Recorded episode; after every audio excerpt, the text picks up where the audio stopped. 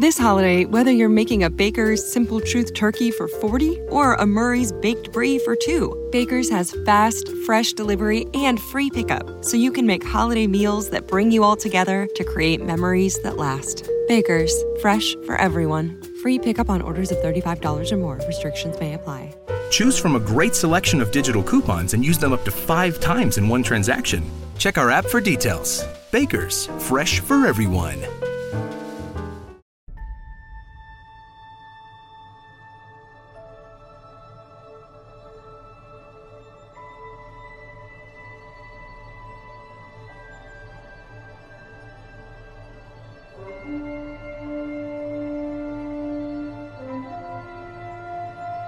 Planetas de esporas, ataques Klingon y capitanas emperatrices. Todo esto y mucho más nos trae en La Guerra Exterior, La Guerra Interior, el decimocuarto y penúltimo episodio de la primera temporada de Star Trek Discovery, que una semana más nos ponemos a analizar entre este que os habla, CJ Navas, y don Andrés Simón, que lo tengo nada, a 3 centímetros de mí, estamos aquí al lado. Hola CJ, larga y próspera vida, en un que el gran pájaro de la galaxia se ponga en tu planeta y deberías cobrar entrada por entrar a tu despacho, porque la decoración es alucinante. Hoy me lo he traído aquí, Dan nos ha acompañado en Slumberland, para cuando lleguéis este programa eh, tendréis ya seguramente el último episodio de Slumberland, que fuera de, esto me ha quedado bastante divertido. ¿eh? Sí. Ha estado muy bajo. Sí, nos llevamos bien, hay química, no sé. Y hemos hablado de Discovery también. ¿eh? Hemos hablado de todo, hemos hablado de cómic. Julián Clemente nos ha dado el previo de Black Panther, que ha podido verlo en, las premieras que está organizado Disney. Y luego, como es primero de mes, hemos hablado también de las series que hemos visto, tanto basadas en cómic como no, durante el mes de enero y la agenda de series basadas en cómic para el mes de febrero. Pero eso no es lo que nos ocupa. Lo que nos ha traído aquí es hablar, como os decíamos, del penúltimo episodio, eh, La guerra exterior y la guerra interior, que nos ha dejado un poco bluff, ¿no?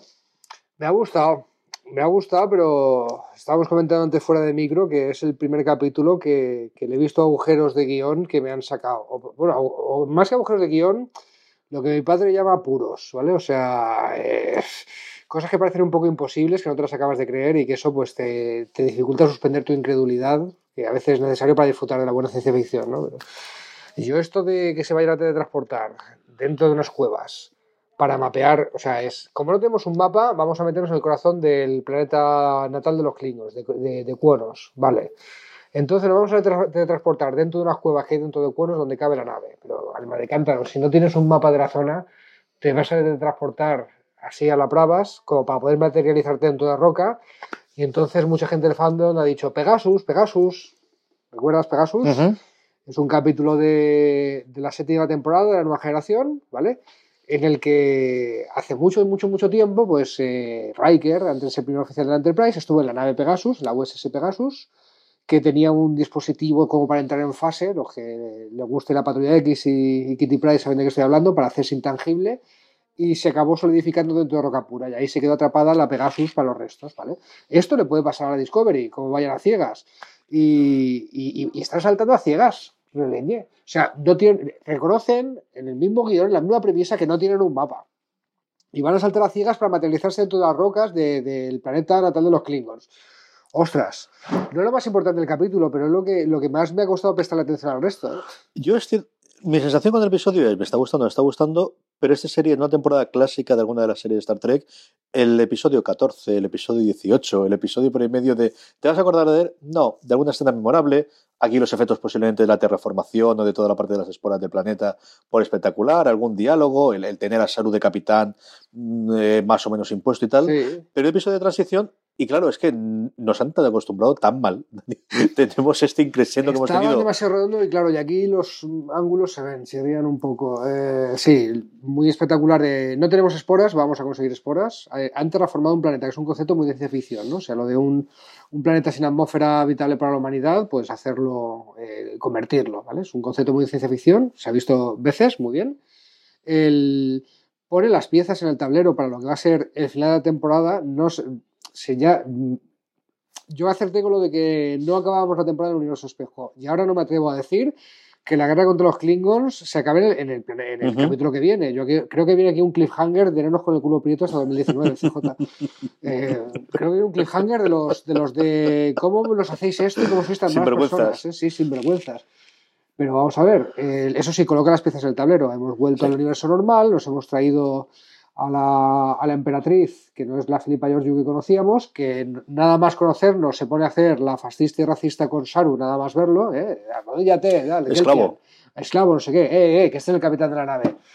Que yo seguimos con la discusión del capítulo anterior.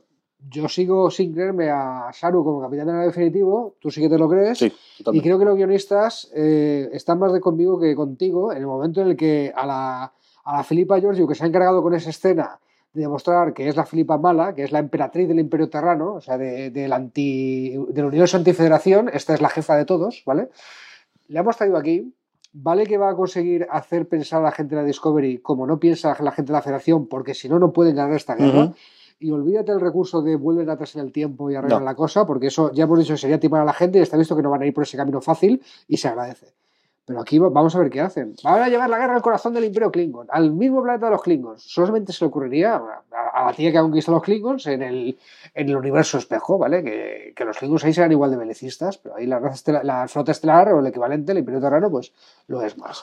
Lo que nos cuentan, y desde luego es un episodio que Marina dijo en, su recabe, su análisis en foradeseries.com, tú lo comentabas y yo estaba a punto de decirlo, el clásico episodio de una serie seriada, valga la redundancia, en el que colocas las piezas en el tablero, en el que tienes un objetivo final de final de temporada uh -huh. y para llegar a él sabes que dos, tres, en este caso un episodio antes, necesitas determinados personajes en determinadas circunstancias para poder llegar a ese clima que esperas que tengas al final del episodio. ¿no? Sí. Y, y, creo que sí que te ha provocado pues cosas que comentábamos también en, el, en, las ideas que teníamos. ¿no? Se está quedando muy evidente o vamos a jugar mucho con esa dualidad de el fin justifica los medios sí o no uh -huh. y estamos dispuestos a sacrificar todos los ideales de la federación Federación con tal de poder ganar esta guerra, sí o no. Y yo creo que ese va a ser un dilema moral continuo que vamos a tener en el último episodio, que yo creo que tendrá Michael en primera persona y parte de eso será decidir. Sabemos que es entre Giorgio y Sare que están planeando algo.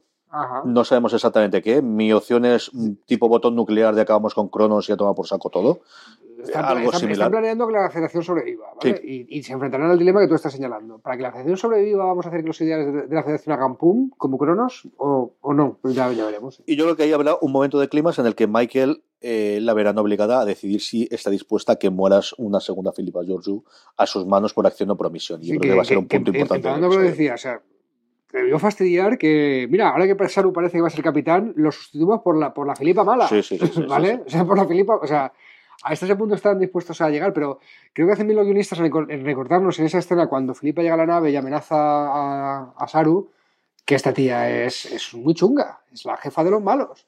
Y le estamos haciendo pasar por la Filipa buena, por una capitana la flota estelar. O sea, están muy desesperados y esto, da, esto no va a salir gratis. Esa es la parte que más me chirrió a mí. Mucho más que la de nos teletransportamos en medio de las cuevas, el si esto viene del universo espejo, que lo han visto, que no es que estuviesen capados, es decir, dile lo que es, esta tía la hemos traído allí y va a ser la que va a comandar, igual que antes teníamos a Lorca, porque no nos engañemos. La, claro, es claro. la tradición de la Discovery. Es que la Discovery que... tiene que tener un capitán que sea del de, universo espejo, si no, no funciona. Es que es un puñetero, se nos olvida siempre, es una puñetera nave científica de investigación. ¿Cuándo la ha convertido en la mejor arma de la, de la flota estelar? Pues cuando has tenido, pues eso, un carnicero, simplemente. O sea, carnicerito del universo espejo. Y lo hemos traído para acá, hemos tenido primero uno y ahora tenemos la otra. Es Ay, una nave Dios. que funciona con una capitana o con un capitán del universo no, espejo. Está claro que mira, había un sketch de Cruz y Raya de parodiando Matrix que uh -huh. era muy gracioso, que decían, esta es una película de hablar y de hostias, ¿vale? Empiezan a hablar y dicen, quieren hablar ya, y ahora hostias, ¿vale? Y se pegaban. Pues este es un capítulo de Star Trek de hablar, ¿vale? Hemos tenido capítulos de hablar y hostias en, en el universo espejo, sobre todo en esta saga. Este es un capítulo de hablar. Me recuerda también a cuando sí. en los X-Men se acababa un, un, evento largo, una saga larga, pues que hay un capítulo de. Sí, de, de epílogo, de, de, de, hablar, de relaciones entre los personajes, y eso es lo que es esto. El, la parte de Ash, ¿no? De, de reencontrar, de ya no tengo el Klingon dentro, se supone. Ya no tengo el Klingon dentro, me reencuentro con la, diputación, con la tripulación, con los compañeros, tiene gestos Tilly, tiene gestos la gente la cafetería, tiene el diálogo con Stames de pedirle perdón por matar a su novio, que no volverá a hacer. A mí esa escena me gustó mucho. Sí. De, sé que no has sido tú, pero aún así mmm, es que te lo has cargado. No, o sea, y no, no, no, no pero, pero, pero tienes un punto. Mucho. Te sientes mal, ¿eh? te reconcome. Bien. Pues mira, pues eso te hace humano, ¿vale? Y, y ya está. Y no y no, hoy no es ¿vale? el día. Y, no, y no esperes que te invite al Vuelve a probar porque... dentro de un año vale. o de una década, sí. Pero sí, sí. Ahí uno, hay, un hay un diálogo de Hellblazer de Garcenis que es parecido, ¿vale? De un tío que la lía parda y está sintiéndose muy mal, que ha provocado unos disturbios raciales, no recuerdo el número exacto, uh -huh. pero recuerdo muy bien ese diálogo de, de John Constantine que, que, le dice, ¿te sienten mal por lo que ha pasado? Pues agárrate a esa culpa porque de ahí vas a sacar algo bueno, porque eso es lo que te, lo que te hace humano. Pues, algo parecido le dice Stamets a Tyler. Mm. Más cositas del episodio que te hayan gustado que, o que podamos recuperar. La parte de las esporas, aparte de todo el Tecnobubble, como dicen los americanos que tenemos previo, la escena era chula. Sí. La escena es muy bonita. Sí, es necesario, era necesario meterla para nos hemos quedado sin esporas, pues hay que, hay, hay que hacer más, ¿vale? Pues eh, metes un concepto, de, un concepto de ciencia ficción, como es el de la transformación, me gusta. Igual que de vez en cuando, yo qué sé, me acuerdo un capítulo de Enterprise que sin comerlo ni beberlo, sin que hubiera ninguna excusa, se encuentra una esfera de Dyson, un- una estructura artificial que rodea una estrella para tener eh, energía ilimitada, que es un concepto de novelas de ciencia ficción, ¿no? Pues, pues han encontrado un concepto de ciencia ficción que me parece muy bien que lo vayan soltando por ahí, bien y bonito, y muy bonito, y, y qué bien brillan las esporas y yo quiero una de Navidad, ¿vale? Pero que, que, a ver, lo estoy, lo estoy haciendo así de, de- de un poco irónico porque tampoco es que, que aporte mucho a la No. trama, esto hay que hacerlo, es necesario. y- Necesitamos tener esto y vamos y, a hacerlo. Y, y si, y si estoy de acuerdo contigo que si es bonito, mejor que sea feo. No, evidentemente es- estamos en 2017, tenemos esta pasta que nos ha dado amablemente CBS y Netflix, no podemos gastar X pasta en hacer efectos especiales donde el otro sitio, pues hace 20 años sería otro rollo totalmente distinto, ¿no? Mm. Y esa parte que la tenemos. Luego, escena que me gustó, hombre, que nombren Archer, ¿no? Que al final fue el primero que Eh. visitó Cronos, eso está bien, eso está Sí, bien, ¿no? que- que- Acordémonos del, eh, del piloto, además es una cosa que ocurrió en el piloto de, de Enterprise, ¿eh? Que visitaban allí, había un Klingon herido y en una misión en ese momento muy pacífica lo devolvían a su planeta natal. Cuando se escribía Cronos, C-R-O-N-O-S, Nunca, nunca se ha escrito así. lo que tú quieras. Yo lo he escrito así toda la vida, con K o con C, y ahora aquí no, aquí es en la pronunciación Bueno, extraña. O sea, no, eh, sí, sí, sí, se pronuncia Cronos como el dios del tiempo de los griegos, pero siempre se ha escrito en Klingon eh, Q, U o apóstrofe N-O-S, ¿vale? El apóstrofe es una pausa glotal en Klingon, así como, ¿vale? Cronos, eh, en fin. Tengo que hacer producción, como te pongas así, te vas a hacer producción, te saco No me, no que una vez conocí a un tío que sabía mucho Klingon, que nos dio un taller de Klingon en las Patrek y nos enseñó estas cositas.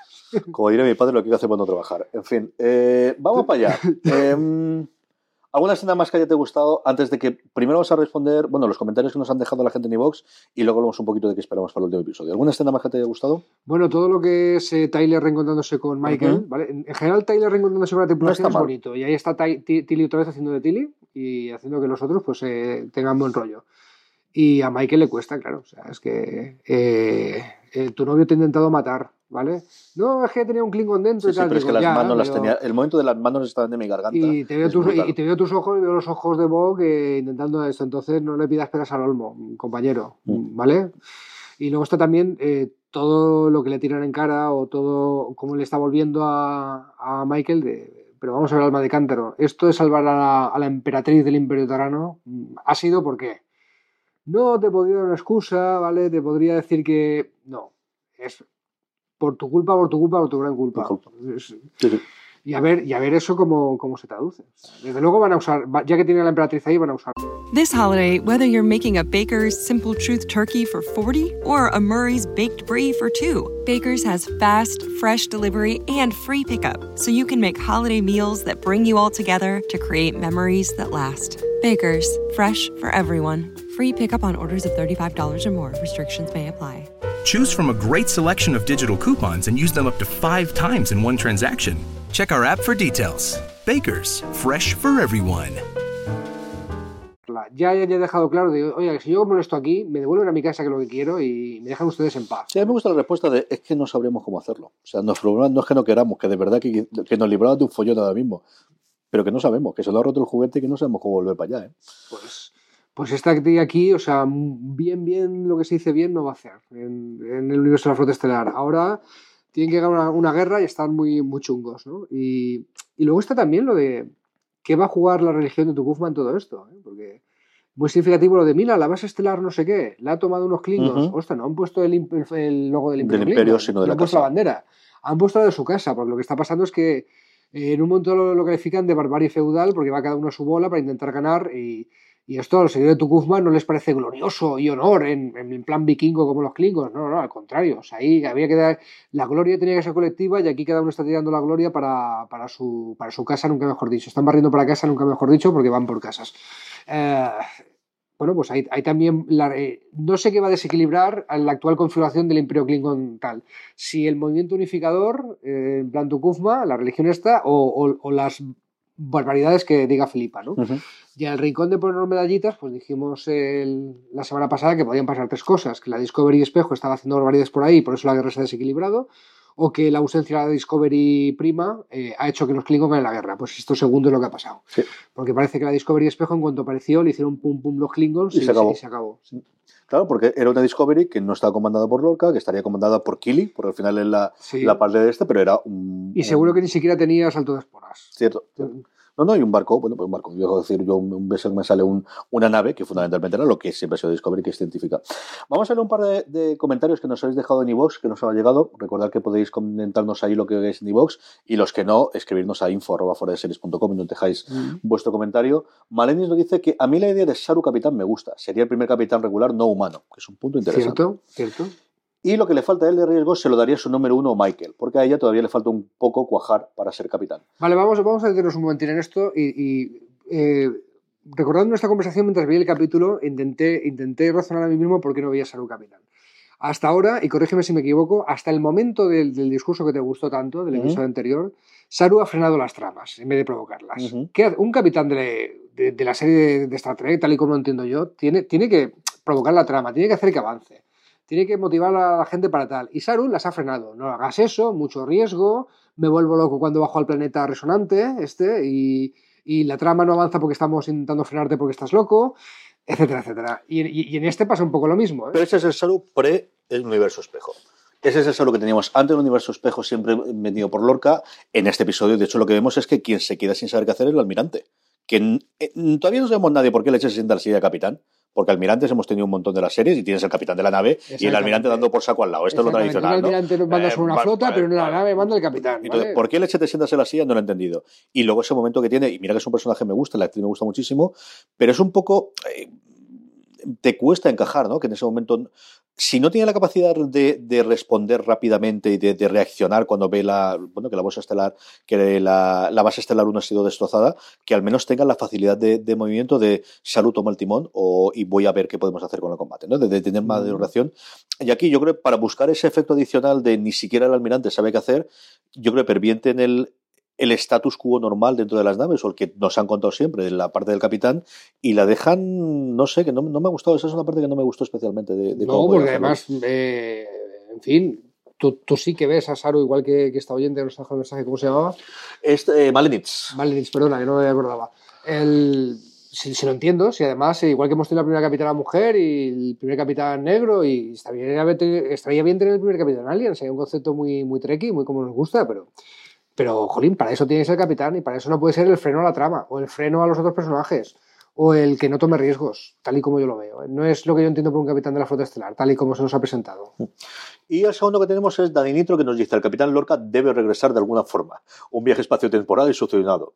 Tengo fe en los guionistas. Por cierto, ¿podríais comentar cómo se eligió este equipo? Supongo que ante la situación que se encuentra la Discovery, lo lógico es aprovechar a Michael, como hizo Lorca, y que sea la primera oficial. Vuestro trabajo y teorías son geniales, le gustan mucho. Gracias, gracias, Dani. Eh, Estamos en una Discovery un poquito de, de Yo- encuadro, ¿no? Sí, yo, también podemos hacer un change.org para que Jason Isaacs haga, aunque sea de barrendero de la nave, falta, pero sí, de sí. barrendero de la nave nos lo creeríamos, nos gustaría y, y sería la, la leche, ¿no? O sea, es- el actor yo creo que tiene mucho peso. Sí, la Discovery está en cuadro, pero insisto, eh, cosas que le faltan a Star Trek Discovery, a la serie, y que tienen margen de mejora todavía. O sea, si nos, ha gustado- si nos está gustando esta primera temporada, imagínate, imagínate si además, primero, desarrollan al resto de personajes que no han desarrollado. ¿vale? Que- Nos falta un episodio de Tilly. O sea, del no tenemos un episodio sobre Tilly. Pero Tilly- Que era una cosa que con 22 pero Tilly- episodios, una sí. trama más episódica, tenía sentido. Ahora Pero más Tilly ha chupado mucha cámara al lado de gente del Eh, puente. poca. Bueno, pues Poca. sí, no, si nos guste que chupará más cámara, y te- pero al, al lado de, sabemos mucho más de Tilly que de mucha gente del puente. Eso es cierto. ¿Vale? Eso es Entonces, por ahí hay margen de mejora. Eh, para que sea la serie más coral todavía, podemos saber más de ellos. Y luego está Jolín, que, que se acabe. Imagínate que se acaba la guerra, imagínate que ya no hay guerra con los Klingons, ya no está en el universo espejo, y tiene una misión de, de explorar, ¿vale? Un episodio de, oh, mira, un fenómeno meteorológico nuevo, un alien que quiere mojarse una federación, un, un capítulo de Star Trek básico, joder, que todavía hemos tenido un capítulo pacífico de, No. de Discovery. Y también, y, y creo que a la, a la gente que está siguiendo una serie nueva, que la trama esta está enganchando mucho, que muy bien, pero que todavía no habéis visto entero en su, en su gloria lo que es un capítulo de Star Trek que funcione por separado, o una historia de exploración, o una historia de tal, que, que ya sé lo, lo- lo que le pasa a los guionistas de Star Trek, que les cuesta mucho escribir eh, si no hay conflictos, si es el futuro utópico de, que visionó Roddenberry, ya está. si se puede crear dilemas, se puede crear conflicto con una misión normalita de la flota estelar. Y me gustaría que la gente que esté enganchada en Discovery viera lo que es eh, la Discovery haciendo cosas de Star Trek normal, sin una guerra de por medio, ¿no? Y, y esto puede pasar en las siguientes temporadas. No, yo creo que tuvimos un primer eh, visionado de lo que podría ser un episodio más o menos independiente con el del Día de la Marmota. Yo creo que ese es un Sí, episodio, siento que perfectamente. sigue entrocándose con la parte de la eh, de la historia, que quizás no era todavía tan tan serializada como hemos tenido en el universo espejo, pero sí que era con entidad propia y sigue siendo uno de los mejores parece, episodios de la parece que fue hace temporada. mil años. Sí, sí, sí, fue hace nada, tres meses.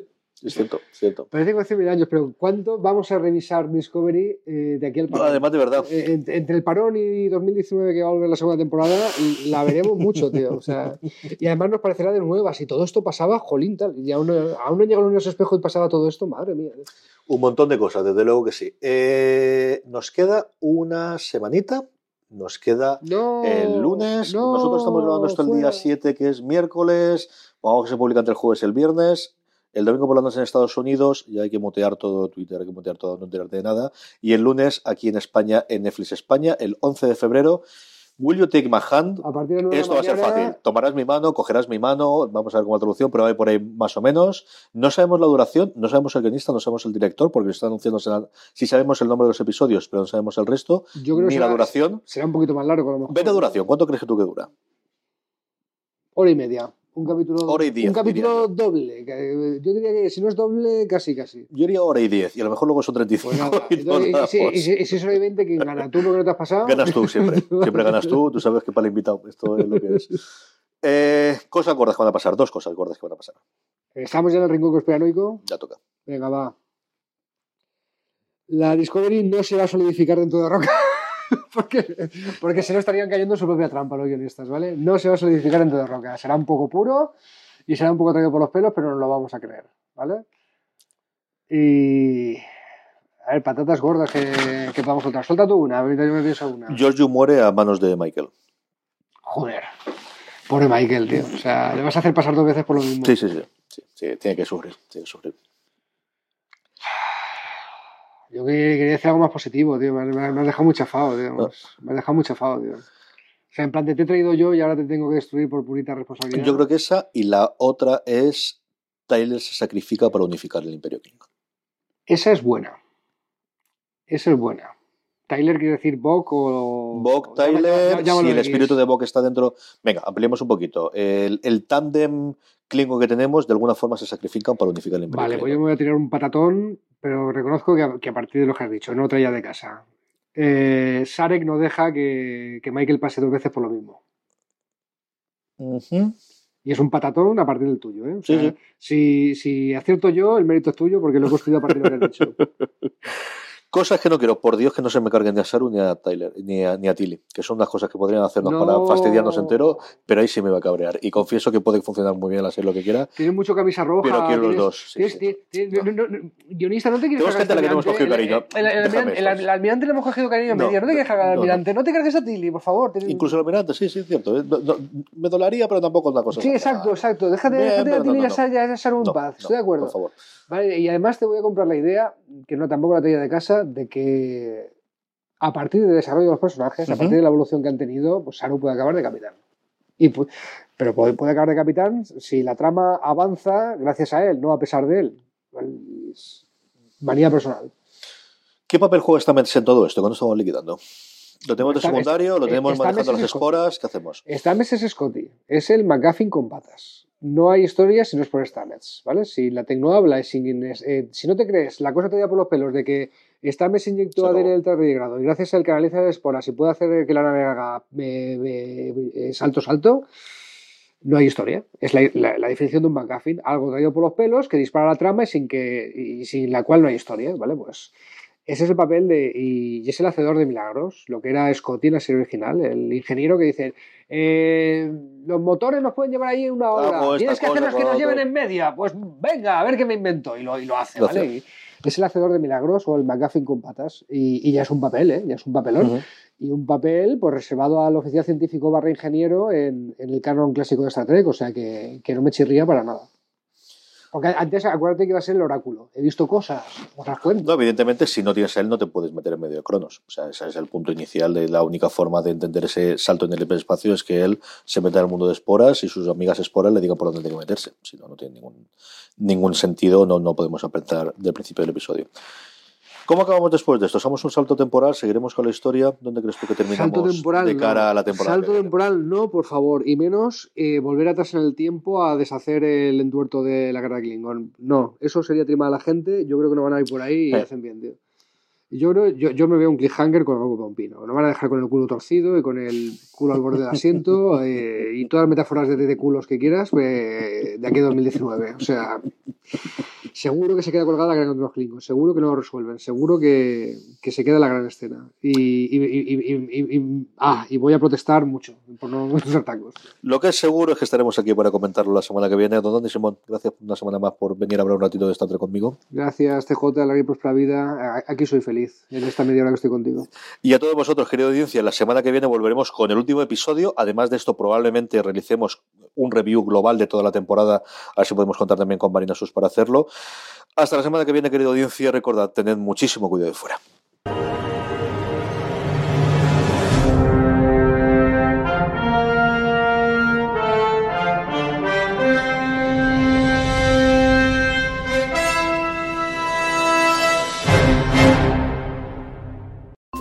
Holiday, whether you're making a Baker's Simple Truth turkey for 40 or a Murray's Baked Brie for 2, Baker's has fast, fresh delivery and free pickup, so you can make holiday meals that bring you all together to create memories that last. Baker's, fresh for everyone. Free pickup on orders of $35 or more. Restrictions may apply.